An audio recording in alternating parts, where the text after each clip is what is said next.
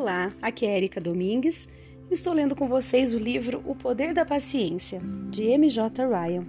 E hoje vamos iniciar um capítulo novo, o capítulo 4, As Práticas da Paciência. Então vamos lá. Vou fazer uma citação para vocês de Sócrates. A maneira mais rápida e certa de viver com dignidade é ser realmente o que aparentamos ser. Todas as virtudes humanas aumentam e se fortificam quando as praticamos e as vivenciamos. Muito bem, vamos iniciar este capítulo 4, que é uma, uma breve introdução, e aí nós já começamos a entrar nos subtítulos, que são muitos, assim como no, nos áudios anteriores do capítulo 3, que foram as atitudes da paciência, né? Agora nós vamos entrar nas práticas da paciência. Então vamos lá. Em última análise, nossa tarefa como pessoas em busca da paciência é aumentar nosso nível de consciência. Novas pesquisas sobre o cérebro sugerem que o tempo entre o impulso e a reação é de meio segundo. O nível de consciência aumenta esse tempo em mais meio segundo. Esse meio segundo a mais é o espaço em que a paciência se torna uma opção viável. Sem essa pausa, nós reagimos a partir da parte emocional de nossos cérebros, que busca obter o que queremos naquele exato minuto, mesmo que a execução do desejo possa não nos trazer benefícios. As práticas sugeridas aqui ajudarão você a aumentar seu nível de consciência e, portanto, o seu leque de escolhas. No início, temos que treinar conscientemente para perceber a forma e o tempo de reação do nosso impulso. Ao optarmos pela paciência, seremos mais capazes de avaliar o que será melhor para nós. Portanto, quanto mais praticarmos, mais automática se tornará a paciência e chegará o momento em que tomaremos nossa decisão sem nem mesmo estarmos conscientes da escolha que fizemos. Bem, então vamos no primeiro subtítulo aqui desse capítulo, que tem o seguinte, é, que é o seguinte. Diga a si mesmo a verdade sobre a sua posição neste exato momento. Agora, uma citação de Sharon Salzberg. Algo acontece quando não resistimos, quando não nos odiamos por causa do que estamos vivenciando. Nossos corações se abrem. Há dois anos, deparei-me com o livro de Robert Fritz, The Path of Least Resistance caminho da menor resistência. O trabalho de Fritz é sobre mudança consciente, como pessoas e organizações mudam deliberadamente. Sua ideia, baseada nas leis da física, é muito simples. Começamos dizendo a nós mesmos a verdade sobre o que queremos e, sem fazer julgamentos ou críticas, onde estamos nesse exato momento em relação ao que queremos. Portanto, para começar a cultivar mais a paciência, precisamos saber primeiro o nível de paciência que já temos. Fritz acredita que não adianta você apenas dizer que quer mais paciência. Dizer apenas mais é muito vago. Então, como medir a paciência? Como a paciência é uma qualidade que você exibe com maior ou menor intensidade num determinado momento, podemos medi-la em uma escala de menos 5 a mais 5 com menos 5 significando seu nível de paciência mais baixo e mais 5 o mais alto. Pense na sua própria vida. Quais são os comportamentos e sentimentos que correspondem a menos 5 para você?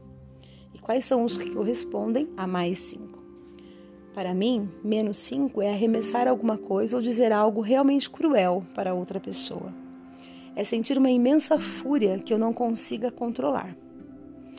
O mais cinco é manter-me serena quando Ana se atrasa e eu preciso deixá-la na escola e estar em uma reunião daí a 20 minutos, mas ainda assim arranjo tempo para ouvir o que ela está dizendo.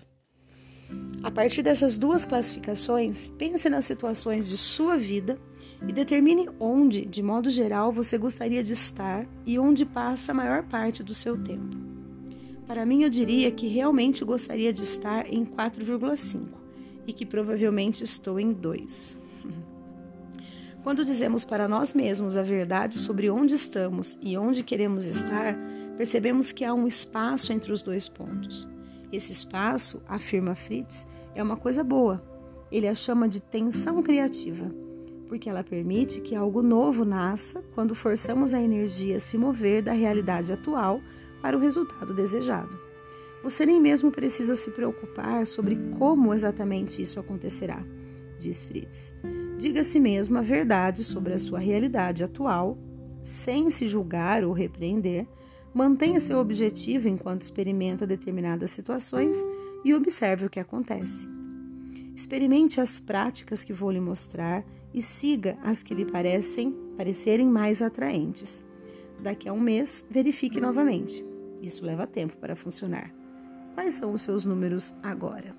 Hum, uma pausa aqui para a gente refletir, né?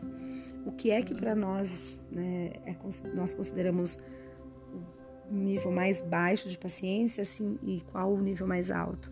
E aí a gente classificando a nossa vida como um todo, que, em que posição a gente gostaria de estar, mas que posição que a gente assume que esteja, né? E aí refletindo em relação a isso, que tanto que a gente tem que melhorar para chegar aí no nível máximo, né, de paciência, enfim. Então vamos para o outro subtítulo. Sintonize-se na parte da manhã. Agora uma citação de Tracy de Seringart e Peg Rom Ward. Foram necessários tempo e prática para compreender que a maneira como iniciamos o dia determina o ritmo de tudo que virá depois. Tenho uma amiga que é professora do pré-escolar. Um dia, ela compartilhou comigo um de seus maiores segredos sobre educação de filhos. Ela disse: Assim que acordar, passe despreocupadamente 20 minutos com seus filhos e o resto do dia transcorrerá com muito mais tranquilidade. Você terá menos dificuldade em fazê-los prepararem para a escola, menos, menos manha quando deixá-los e menos conflitos no fim do dia. Bom, segui seu conselho e ele se mostrou incrivelmente eficaz. Quando comentei isso, ela me disse que eu ficaria surpresa com o número de pais que afirmam que não tem 20 minutos sobrando e por isso passam o dia inteiro brigando com seus filhos e no final gastam muito mais do que 20 minutos. Para mim, essa é uma história que ilustra como nós podemos facilmente desperdiçar tempo e dinheiro. É também sobre como o ambiente da parte da manhã realmente afeta o que acontece durante o resto do dia. Muitas pessoas, em especial as mulheres, me contam que quando dedicam nem que seja apenas 10 minutos a si mesmas assim que acordam, se mostram muito mais flexíveis no resto do dia. Filhos, colegas de trabalho, maridos, todos parecem um pouco menos sufocantes quando elas reservam alguns preciosos minutos para se sintonizarem consigo mesmas em primeiro lugar. Isso acontece porque parte da nossa falta de paciência decorre do fato de não termos tempo para prestar atenção em nós mesmos, por estarmos sendo puxados em tantas direções. Não é surpresa, portanto, se ficamos tão impacientes com os outros. Estamos sendo impacientes com nós mesmos. Neste exato minuto, pare alguns segundos para tentar descobrir quando e onde você pode arrumar tempo para sintonizar-se consigo mesmo, na parte da manhã. Em geral, eu acordo antes do Dom e da Ana e fico na cama saboreando esse momento em que nada é exigido de mim. Mas você pode também aproveitar 10 minutos no estacionamento antes de dirigir-se para o escritório ou para a escola de seus filhos. Cabe a você descobrir. Esses poucos minutos são a sua chance de se preparar para o dia que está iniciando. Como é que você está se sentindo? No que você está pensando? Qual é o seu desejo? Está precisando de alguma ajuda? Com que qualidade você quer viver seu dia? Com alegria, paz de espírito, generosidade? Relaxe o corpo e respire fundo algumas vezes. Depois, tire alguns minutos à noite para mentalmente rever o dia e verificar se a sua sintonização da manhã causou efeito. Você ficou mais maleável e flexível? De modo geral, você atravessou o dia de forma mais positiva?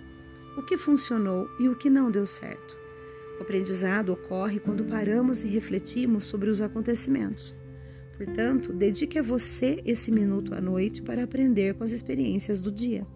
Repita isso durante uma semana e decida então se é algo que você gostaria de fazer regularmente. A nossa reserva de paciência é recomposta quando damos atenção às nossas próprias necessidades. Uau! Mais, vou fazer a citação de mais um livro que eu já li, acho que foi o último que eu li antes desse, que eu estou lendo agora, que se chama O Milagre da Manhã, que fala justamente essa questão de disponibilizarmos um tempinho que seja, na verdade, o Milagre da Manhã sugere-se que a gente disponibilize uma hora, né, com seis atividades diferentes, dez minutos cada. É, e aí, claro que cada um adapta, né, vai se adaptar da forma como é mais interessante para cada um, claro. É, mas normalmente é, a sugestão é que se faça meditação, exercício físico, visualização, afirmação, diário, né? Escrever. Eu esqueci algum. Meditação, exercício, afirmação, visualização, diário e leitura. Então, isso, 10 minutos de, de cada coisa. É muito, muito, muito interessante. Eu tenho uma dificuldade muito grande de acordar de manhã. E eu consegui fazer por praticamente quase um mês. Mas depois muitas coisas acontecendo e acaba que a gente esquece da gente, né? A gente pensa em tudo menos na gente. Eu acabei esquecendo um pouquinho de mim também nessa parte. Não tenho feito o meu milagre da manhã. Mas preciso voltar, porque faz muito bem, vale muito a pena. Mas cada um adapta, né, da forma como consegue. Mas enfim, já falei bastante, passou de 11 minutos de áudio. Desejo que vocês realmente tenham grandes reflexões. Um grande abraço e até o próximo áudio.